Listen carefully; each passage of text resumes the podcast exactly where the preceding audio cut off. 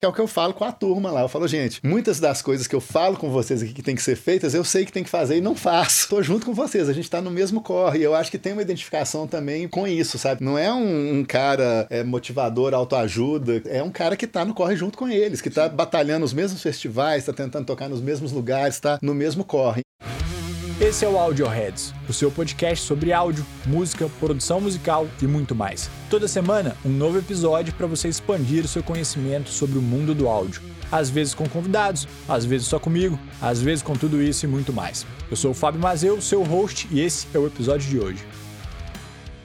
Fala pessoal, mais um episódio do Audioheads e o meu convidado de hoje é o Léo Moraes. O Léo Moraes é um dos sócios da Autêntica, provavelmente uma das casas de show mais influentes em Belo Horizonte nos últimos anos, que passou por mudanças por causa do coronavírus e, e da pandemia, tá num lugar novo, tá se reerguendo, tá com uma campanha super legal. Procurem no Instagram depois para conhecer um pouco mais sobre a Autêntica. Ele também é dono do Pato Multimídia, um estúdio lá em BH, além de participar, né, ser um dos membros da Valsa Binária, tem um projeto solo que a gente fala nessa conversa e, bom, muito mais. A gente também teve essa conversa já alguns anos, se não me engano, 2018, assim como foi com o Liceu, assim como vão ser com os próximos episódios. Mas tem muita coisa legal para artistas independentes, para quem quer conhecer um pouco mais sobre o que acontece no backstage, né, de casas de show, enfim, de uma pessoa que está muito ativa e está muito inserida no mercado independente brasileiro. Então aproveitem a conversa e esse é o episódio de hoje.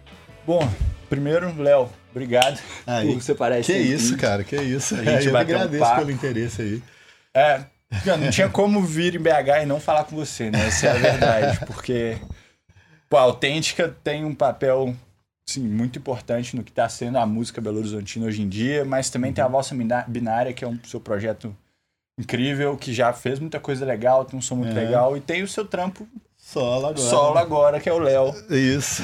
E, cara, antes, a primeira coisa que eu queria te perguntar, como que, tipo, você começou nesse esquema de quero fazer música, quero ser músico? Cara, eu dei uma volta gigante, assim, né? Que eu, eu sou de Viçosa. E lá eu já tocava com as bandas lá, mas eu, eu brinco com o pessoal que, é, para mim, na minha cabeça, ser músico profissional, assim, era igual ser astronauta. Aham. Mas era um negócio tão longe, que era aquela coisa, em Viçosa, os músicos que tinham lá era aquela galera do, do barzinho, aí tinha as bandas que estavam tentando fazer alguma coisa, mas assim, né, a gente não tinha uma referência de um, de um artista bem sucedido que tinha, que tinha saído de Viçosa. Quando eu vim estudar em Belo Horizonte, é, eu vim fazer engenharia e tal, mas aí comecei a estudar música aqui, comecei a conhecer uma galerinha que tocava, e aí aqui minha cabeça foi começando a mudar. Eu fui começando a ver que, ó, cara, tem gente, tem bandas aqui que estão dando certo. O cara que toca comigo conhece o cara da banda que tá lá bombando e tal. E aí eu comecei a, a vislumbrar essa possibilidade. E entrei numa banda, que era os Gardenais, que tinha um cara, um amigo meu, Caio, que era o vocalista, que era um cara assim, super determinado. Ele tinha na cabeça dele que era isso que ele queria e tal. E ele meio que puxou todo mundo junto com ele, sabe? Eu acabei embarcando e indo com força total.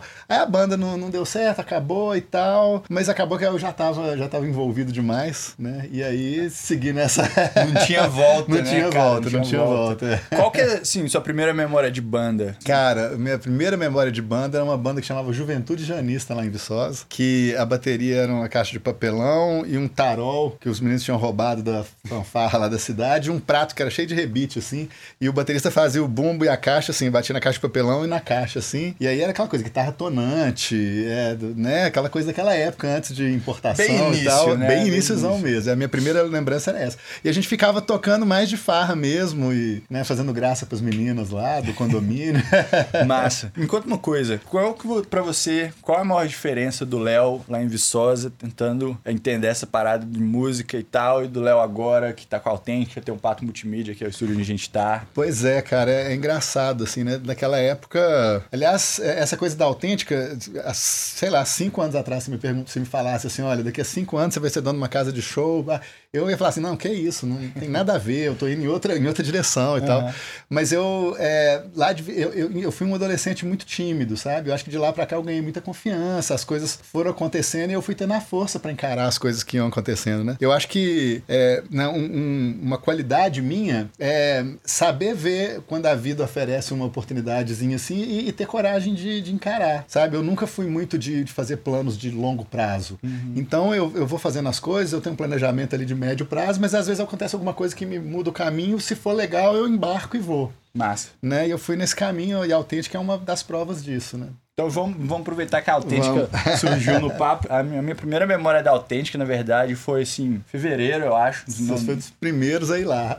Literalmente estava construindo show é. de concreto, o palco ainda era só de concreto Exatamente. e a gente foi conversar com você sobre lançar o CD da Lively. Exatamente, que... foi um dos primeiros, das primeiras pessoas. E na época que vocês foram foi engraçado porque a gente estava naquela empolgação. Uhum. A gente meio que todo mundo chegava lá assim, eu quero tocar, que data que você quer? Tá aqui, ó. Abri a agenda assim, ó, tem essa data liberada. Foi mais ou menos isso, isso, mesmo. Tipo, assim, quando vocês querem? Ah, a gente deve lançar em maio. Maio, qual data é boa? É. Tipo, eu lembro que foi 9 de maio. 9 é. de maio, pô, 9 de maio funciona. Vamos, vamos, é isso vamos, aí. Foi isso. Depois, como que surgiu a ideia de juntar com, com seus sócios, né? E falar, cara, é. vamos construir uma casa de show. Cara, é uma história tão, tão louca, porque foi, começou nesse estúdio aqui, na verdade. Que tem o Ronde, que é dono lá do 80, uhum. daquele bar que tem ali perto da Baiana. Na época, ele tinha uma banda chamada chamava Antenafobia e ele tava gravando o disco aqui. E Antenafobia já era meio que uma banda de um homem só, sabe? Ele chamava a galera para tocar, mas era ele que fazia todos os arranjos, ele que ficava aqui, ficava na produção, ficava junto comigo, então ele ficava, a gente ficava trabalhando o disco juntos. E ele tinha uma lanchonete aqui nesse prédio, ali embaixo, que vendia pastel, refrigerante, essas lanchonetes do, bem de centro, assim. E a gente conversando, conversando, fazendo o disco e tal, e ele assim, ah, Léo, tô enchendo o saco dessa lanchonete, eu tô pensando em abrir um lugar que dê pra gente tocar, um barzinho com um palco pequenininho, só pra gente mesmo, pra gente, né, chamar os amigos e tal, e fazer um esquema. Aí começou a pôr pilha, né? E eu assim, não, cara, não quero ser dono de boteco, não. Que isso, já o estúdio para mim já tá demais, já não tô dando conta direito e tal. Ele, não, cara, mas vai ser legal, vai ser legal. E foi, foi pondo pressão, assim, eu acabei assim, ah, então vamos, vamos começar a olhar algumas coisas. Uhum. E a gente saiu olhando vários imóveis, assim, e a gente não achou nenhum com as características que a gente queria, com a grana que a gente tinha. E aí foi, ele achou aquele lá onde era o 80, a primeira portinha do 80. E nós fomos lá e tal, falou, ah, Léo, aqui, eu achei esse aqui, esse aqui tá legal e tal. Eu falei assim, ô, Ronde, aqui eu não vejo um palco, não tem jeito, não tem jeito eu não quero fazer um lugar violão e voz, eu quero um lugar que dê pra pôr banda. E eu não me inter... ele, não, a gente começa aqui, a gente abre o bar, aí com, com, com o tempo a gente vai pra um lugar maior e monta, cara, não, bicho, eu não, sem, sem o palco não me interessa ter o bar. Aí foi isso, aí eu saí e ele abriu lá. Aí passou o tempo, o tempo foi passando, passando, passando. Ele bombou lá, né? O 80 se fixou lá na Savassi. E um dia ele me liga, falou assim: Ô Léo, eu queria te mostrar um lugar aqui, me encontra aqui na, na Lagoas. Aí era o Sete Cumes. Uhum. Aí na hora que eu entrei lá, cara, eu assim, já vi autêntico na minha cabeça, sabe? Foi aquele Sim. negócio assim, eu falei, caramba, esse lugar é demais, cara. Esse lugar dá pra fazer muito mais do que a gente imaginava. E ele assim, não, pois é, os caras estão saindo, estão procurando gente para investir, ou então vão sair, vender o ponto, estavam nessa coisa. E aí, mas eu tinha pouca grana ainda, né? Não tinha, não tinha capital para fazer o que eu achava que tinha que fazer. Mas fiquei naquela, conversando, começou aquele namoro, conversar com os caras, ia lá todo dia, lá dava uma olhada,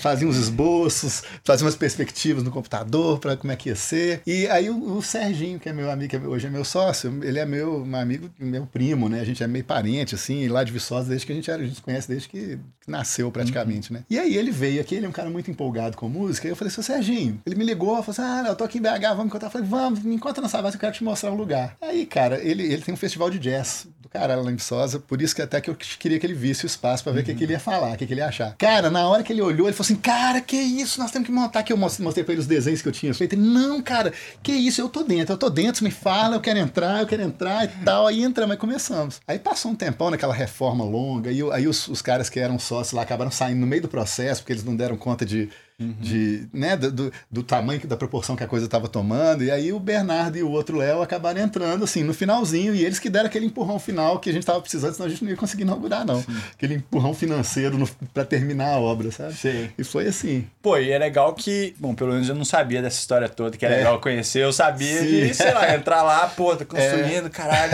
tá no cimento, vai rolar? Acho que vai rolar, os é. caras são bons, então vamos, vamos, vamos abraçar o projeto da forma que a gente pode, né? Que no caso é. era pô, a gente vai fazer um rolê, le... queremos fazer um rolê legal, vocês têm abertura assim, pô, vamos, vamos tentar. E eu lembro que foi, foi um bom movimento para uma banda autoral. Total, não, foi legal pra caramba. É... Vendo pela autêntica, assim, de quando inaugurou até agora, quais, quais você acha que são alguns dos highlights, assim, ah, as melhores cara, memórias? Tem, tem alguns, assim, que, são históricos, né? O primeiro show do Circa Survive lá foi o primeiro uhum. sold out que a gente deu na casa, foi nesse dia. Cara, a, a Tulipa, o dia que ela foi, porque foi meio que um marco pra gente, que a gente já tinha tentado é, a Tulipa, a gente tinha ligado e o cachê dela era alto pra caramba. A gente falava, não, tá, né, não, não, é pra, não é pra autêntica, é grande demais pra autêntica. No dia que ela foi também foi um marco. Pô, teve o. o... Ah, cara, é, é, muito, são muitos, assim, sabe? É a primeira vez que eu toquei lá, né? Foi bem marcante. Na, e as primeiras sessões Sessões autênticas. Sessões autênticas, massa, né? que assim, sessões autênticas eu acho que é o projeto que mais tem a cara da autêntica, assim, que é o, é o dia que a autêntica é, é, Eu até brinco, porque eu acho que um, um dos, das inspirações do, da autêntica, que é o Matriz, o Edmundo e o André, desde o calabouço e tal, vendo eles fazendo esse corre todo, e eu acho que é o dia que a, a autêntica vira um pouco Matriz. Uhum. Aquela coisa completamente aberta, totalmente livre, né? E é um evento assim que no primeiro a gente assim, ah, será? Vamos fazer. E a coisa foi crescendo, e o pessoal foi. E, é, e, hoje a gente vê como que, que a cena musical abraçou o projeto, sabe? Sim. As pessoas vão, a galera de todas das bandas que já estão num, num, num, nível legal, assim, circulando o Brasil inteiro, vão lá, e vão, vai a meninada que tá aprendendo, e vai músico de fora que tá passando por Belo Horizonte, liga. É, hoje as sessões é hoje, vai, vamos lá e tal. Aí, então, assim, as sessões virou esse. É, é, eu, eu, colocaria como um marco, assim, o, o sucesso sucesso das sessões. Uhum. Né? Já, a gente já tem desde o, sei lá, acho que no segundo mês de funcionamento foi o primeiro dia que a gente fez as sessões e está até hoje, todos os meses, religiosamente, né? Sem pular isso nenhum. É, isso é legal, que acho que, que meio que vira assim, um resultado do seu, suas experiências como músico, né? Você pode Total. fazer tudo aquilo que você sempre quis Exatamente, exatamente. Quando você estava começando. Ou, é, eu estava lá na, nas sessões outro dia conversando e o, aí tinha uma, uma banda de uns meninos, assim, de 18 anos, 17, 18 anos tocando e tal. E aí o, tabu, o W do Slama tava lá. Uhum. E o W é contemporâneo meu, desde a época dos Gardenais, que a gente se tromba por aí na cena de BH, né? E ele falando assim, nossa, ela, olha só, cara, essa, essa molecada acha que isso é normal, ter um palco desse assim para tocar a hora que quiser, cara. Isso, eles não sabem o que, a gente passou nessa cidade e tal. E ele assim me abraçando e falando, nossa, cara, isso aqui é demais. É, é a nossa geração conseguindo fazer alguma coisa, né? Pra, pela, pelos, dar de volta. Dar de volta, é, pela cena, é. exatamente, cara. E assim, então eu, eu fico muito emocionado com o resultado que as sessões vêm, vêm tendo, assim, sabe? Com, e, a, e a resposta, e como os músicos abraçaram, e o Francesco faz a apresentação lá, tipo assim, ele, porque ele ama aquele projeto, sabe? Assim, uhum. ele realmente muito legal. vê aquilo. É, ele vestiu a camisa, assim, de uma forma. Isso é então... é bem legal. Vamos falar de mais duas coisas que também. Uma é, eu queria falar sobre as aulas que você dá no Sebrae de gestão de carreira. Ah, cara, isso é, isso legal. bem interessante. Queria saber um pouco mais sobre o que, é, que você fala com a galera. Vindo, tô vindo de lá agora. Estamos aqui de noite, não dá pra ver, mas é, tá de noite aqui no pato. É. Cara, que essa história é muito legal, porque de certa forma tem a ver com a autêntica também. Uhum. Que o Bernardo, é, eu já tinha visto ele umas duas ou três vezes, porque ele, tinha, ele era do Vitrolas, é do Vitrolas, né? O Vitrolas também tá uma banda meio, tá meio parada, mas eles fazem um show por ano, que até agora, no final do ano lá em, em, em Valadares e tal. Mas eu tinha conhecido ele muito por alto, assim, né? Sacava quem era e tal. E a gente fez esse curso do Sebrae na primeira edição dele, que foi em 2010. E a gente se conheceu lá, a gente ficou amigo lá. Então, é, de certa forma, isso acabou vindo para autêntica, sabe? Assim, é, essa experiência de pensar na coisa como uma visão um pouco mais é, empreendedora e tal. Essa, o curso deu, deu essa base pra gente, que aí eu consegui me vislumbrar como empresário. Porque assim, eu não, não me via como você, ah, nossa, eu posso ser um empresário. Ah. Mas eu com, com esse curso do Sebrae eu comecei a, a me ver. E aí, só que o pessoal, a gente ficou, fiquei muito próximo das pessoas pessoas lá do Sebrae, eles gostam muito do meu trabalho, eles veem a Autêntica como um case de sucesso do programa. Uhum, então eles sempre me chamavam para dar umas palestras, às vezes falar, fazer uma coisa pontual, falar alguma coisa para a turma, me chamaram para ir falar sobre esse programa lá, lá em São Paulo, na SIM, uns quatro anos atrás. E então, assim, eu estava sempre muito próximo do programa depois que eu saí, que eu era aluno. Esse ano veio o convite que o Eric, que é o cara que é o responsável, ele, ele é lá de São Paulo e ele não ia ter muita disponibilidade. Falou assim: Ô Léo, quem sabe você não assume? E eu falei: nossa, eu assumir, porque é uma coisa, né? Uma coisa é dar uma palestrinha lá de duas horas, outra uhum. coisa é pegar toda segunda-feira e terça, oito horas de aula por dia e aquela, né, um batidão. Mas é, foi excelente. E para mim é muito bom, que é o que eu falo com a turma lá. Eu falo, gente, muitas das coisas que eu falo com vocês aqui que tem que ser feitas, eu sei que tem que fazer e não faço.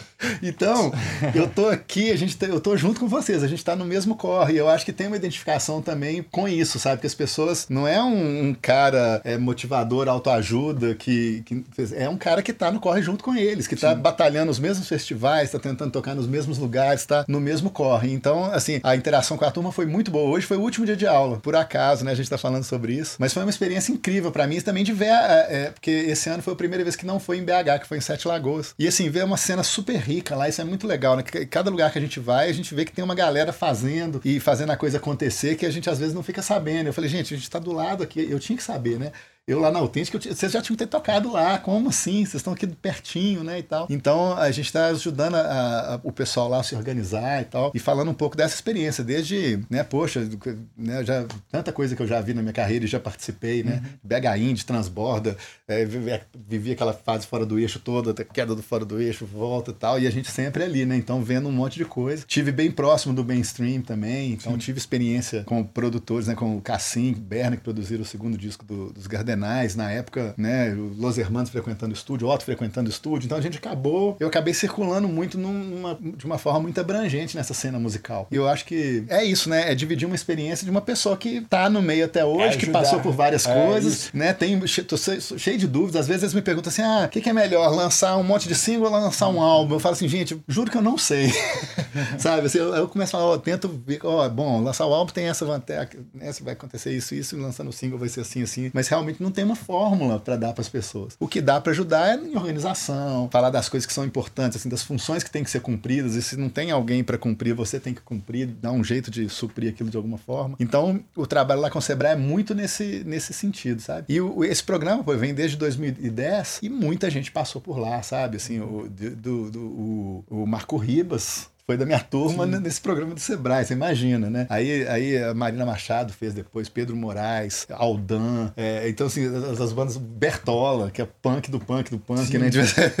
que é, Foi lá também, pô, vamos Tava estudar, lá também, é, né? então assim, tá, muitas pessoas de todas, os, todas as vertentes da cena, da música instrumental ao, ao punk, passaram lá pelo, pelo Sebrae e, e, lá eles têm uma, o Sebrae de, de Minas, ele, eles ouvem muito, sabe? Uhum. Eles têm uma, uma, uma abertura então a gente fala, gente, olha, na nossa cena, esse, essa fórmula de vocês não funciona, porque tem umas peculiaridades. Não, então quem que pode fazer? Não, tem um cara lá em São Paulo que tá fazendo. Aí eles trazem o cara para vir conversar com a gente. Então, assim, o Sebrae é um parceirão, parceirão da cena e, assim, é responsável por muitas coisas legais que estão acontecendo. Inclusive, eu não, não acho que seja exagero dizer que a autêntica veio um pouco daí, sabe? Opa, tá gostando do papo? Para receber novos episódios e conteúdos exclusivos em primeira mão, acesse audioheads.com.br e se cadastre na nossa lista de e-mails. Lá você também encontra a transcrição dos episódios, links e pode até sugerir convidados. É só entrar em audioheads.com.br. Segue lá pelota. Legal, bom, bacana saber isso porque uhum eu conversei mais cedo com o Marcos Tadeu do Rock Cabeça, né, Confidência. Sim. E a gente tava nesse papo de, cara, você como comunicador, o que, que você pode ajudar as bandas Sim. de pô, ter um, um, material legal, saber criar uma estratégia de não só de comunicação, mas de lançamento. Eu vou lançar um single Sim. a cada, sei lá, três meses, eu vou lançar um trabalho maior. Você já fez, já tem alguma coisa que deu muito certo para você, que você tentou fazer de novo e não funcionou? Tipo, pô, lancei dois EPs esse ano, foi animal, eu resolvi fazer de novo, não deu certo.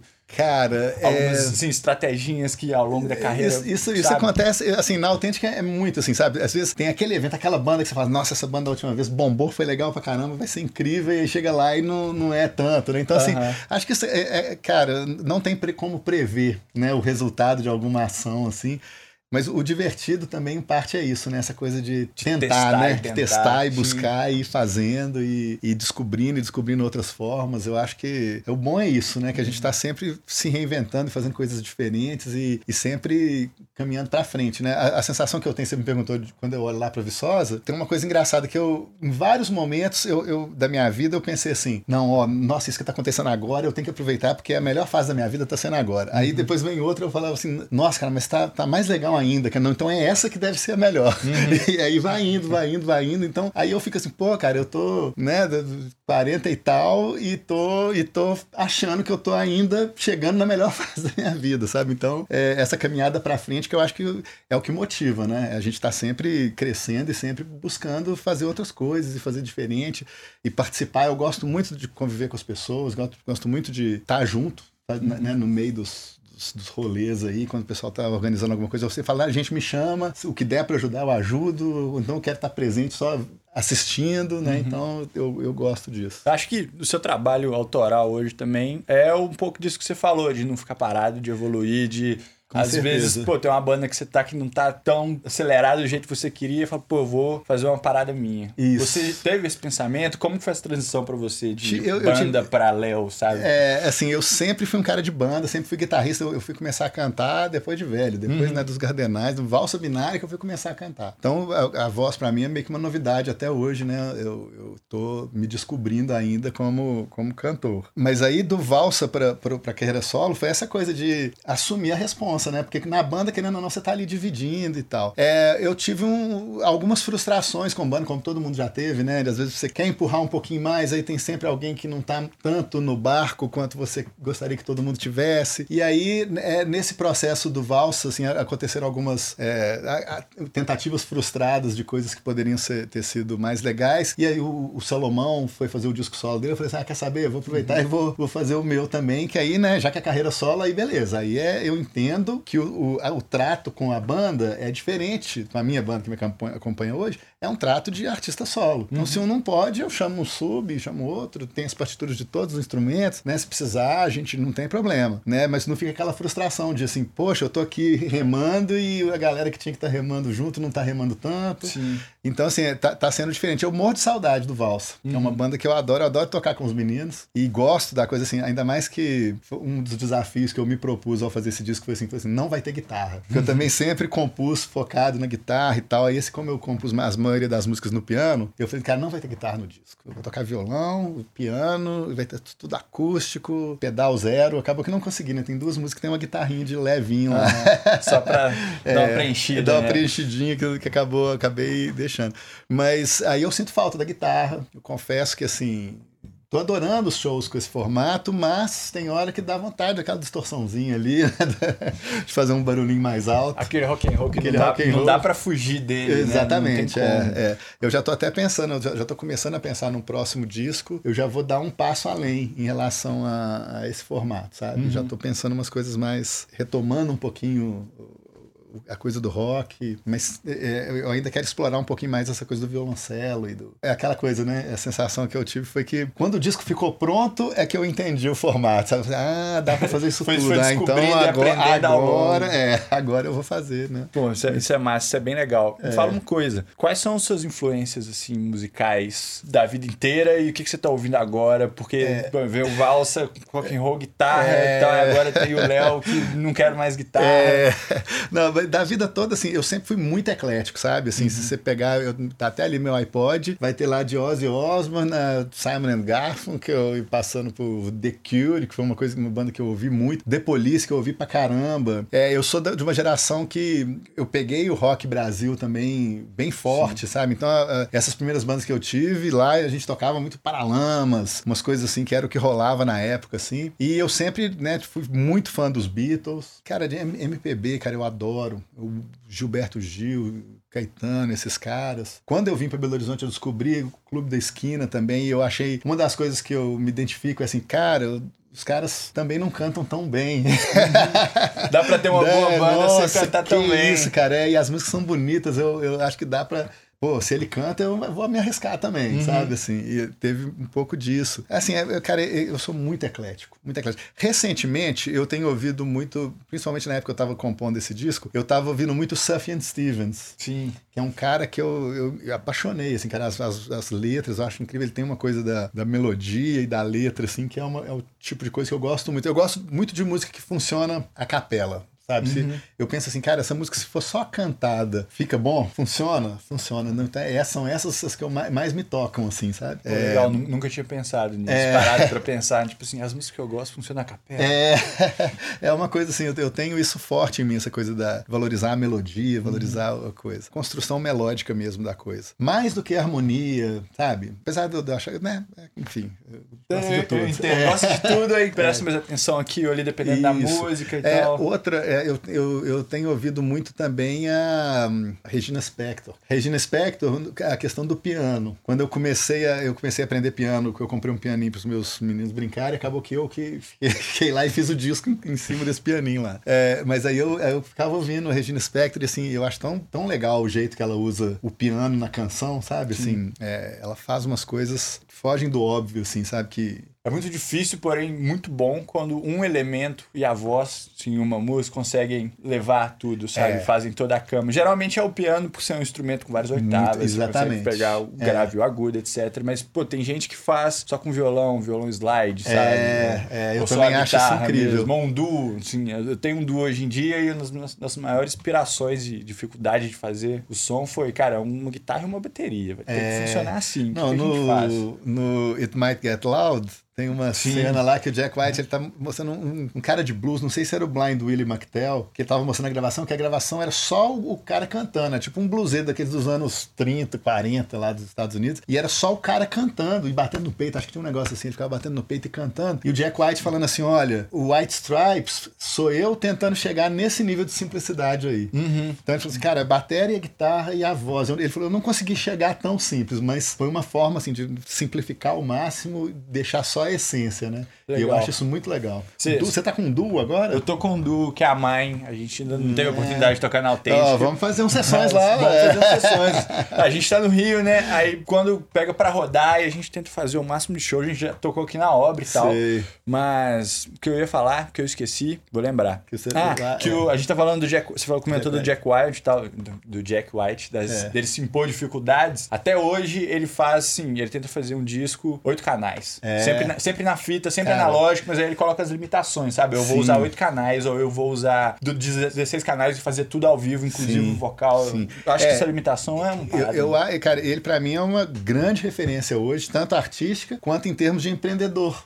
Né? Que ele é um Sem cara dúvida. que ele, então, ele tem, tem a casa de show, ele tem o selo, ele, ele grava vinil, ele tem o estúdio, ele tem a cabinezinha que o cara vai lá e, e canta lá dentro. Ele tem, então, assim, ele, ele meio que faz de tudo. É, ele expandiu as Expandiu, formas de transformar é. a música num negócio no bom sentido, no bom sentido, no sentido. exatamente, de, assim, de, de dominar o negócio dele, né, cara? Ó, eu, se, se precisar, ele faz tudo sozinho. Se precisar, não, ele faz Ele tudo faz. sozinho e lança, e, né? E é Ele, ele brinca que a única coisa que ele não faz é, tipo, gravar, porque ele precisa tocar. É, Aí ele não é consegue isso, gravar. é. Ele chama o Vance Power, que hoje é o cara que grava tudo que ele faz, Isso. sabe? Mas de resto, fala, cara.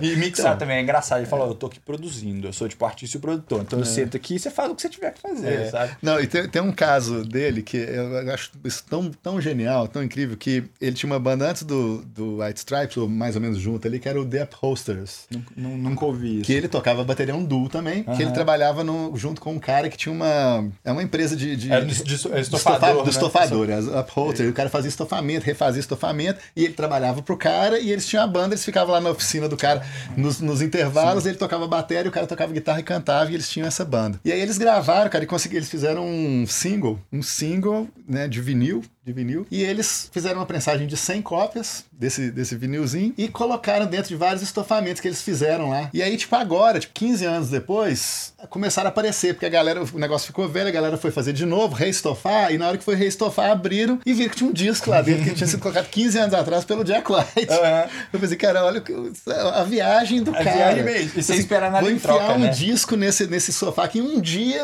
alguém vai achar essa porra aí dentro. Que doido. Imagina se fosse, se achasse a parada tipo, fosse um Jack White que ninguém conhece, saca? É, Acho que total. era isso que ele pensava. Com tipo, certeza. "Ah, Isso não vai dar em nada, mas a gente pode brincar com a nossa música É, aqui. Vamos. é exatamente colocar. isso. Acho que falta um. Desculpa, te interrompi. manda Não, eu ia bala. falar isso, que esse espírito dele, né, assim, de fazer as coisas, de, de- eu- eu- é uma coisa que eu admiro muito. Acho que falta um pouco hoje em dia também. de- É. Pô, o cara monta uma banda, ele quer gravar, soltar, quer que tenha um bom resultado, todo mundo adora, ele vai fazer vários shows, aí ele vai, É. sei lá, parar no Popstar, Superstar, não sei. É. claro, é. É. uma brincadeira escalando, mas Sim. falta um pouco de. Pô, vamos, vamos, vamos fazer um som que a gente gosta, sabe? É. Vamos inventar umas coisas diferentes, sei lá, soltar um, esconder um pendrive em algum lugar, que acho que seria a versão moderna. É. de Fazer isso, sabe? Vamos gravar aqui umas músicas nesse pendrive, colocar um TXT, Com esconder em certeza. algum lugar, sei lá. Com certeza. Falta um pouco disso. O- por isso que eu acho os sessões legal também, porque os sessões tem várias, várias pessoas que vão lá meio que pra testar músicas novas, formatos novos. É, né, é, nessas últimas mesmo, o pessoal do J Quercia foi lá, Sim. que eles estão tentando um negócio novo, que é o Malibu tocando bumbo e guitarra e o Pepo tocando violão. Aí eles fizeram, ah, nós tamo, vamos testar, a gente tá testando esse formato novo, a gente vai, ah, vamos lá nos sessões pra gente ver como é, que, como é que funciona ao vivo e tal. Então, assim, primeira vez que eles tocaram, o Wagner, Wagner começou nas sessões, hoje tá bombando aí, né? Tá tipo tocando em tudo quanto é lugar. É, então, assim, é muito legal a gente ver isso, assim, as, as coisas surgirem ali e depois, né? Tomar, outro, tomar outra proporção. É, legal. Cara, Léo, muito obrigado pelo seu que tempo. Isso, eu que agradeço, é cara. Um prazer Foi falar papo. com você. Fica à vontade para chamar todo mundo para conhecer a Autêntica, conhecer o Pato Multimídia onde a gente tá, escutar o seu trabalho, tanto no solo quanto no vosso binário. Fica à vontade. Pois é, gente, em Belo Horizonte tem, né, quem tiver aqui, vamos lá na Autêntica. Quem quiser tocar tem as sessões autênticas. Quem não for de BH e quiser saber, tem a TV Autêntica, que é nosso canal do YouTube, que é muito legal. Estamos em todas as redes. E Léo Moraes, o Léo Moraes. Léo, de é novo. Isso. Muito obrigado. Sempre Valeu, um prazer, cara. meu cara. Esse foi mais um episódio do Audioheads. O Audioheads é um podcast original da Feedgurus, produtora especializada em podcasts que trabalha com algumas das maiores empresas de tecnologia do Brasil. Conheça mais em feedgurus.com. O link também está aqui na descrição. E lembre-se que você pode se cadastrar para receber novos episódios, conteúdos exclusivos e até sugerir convidados no audioheads.com.br. Até o próximo episódio.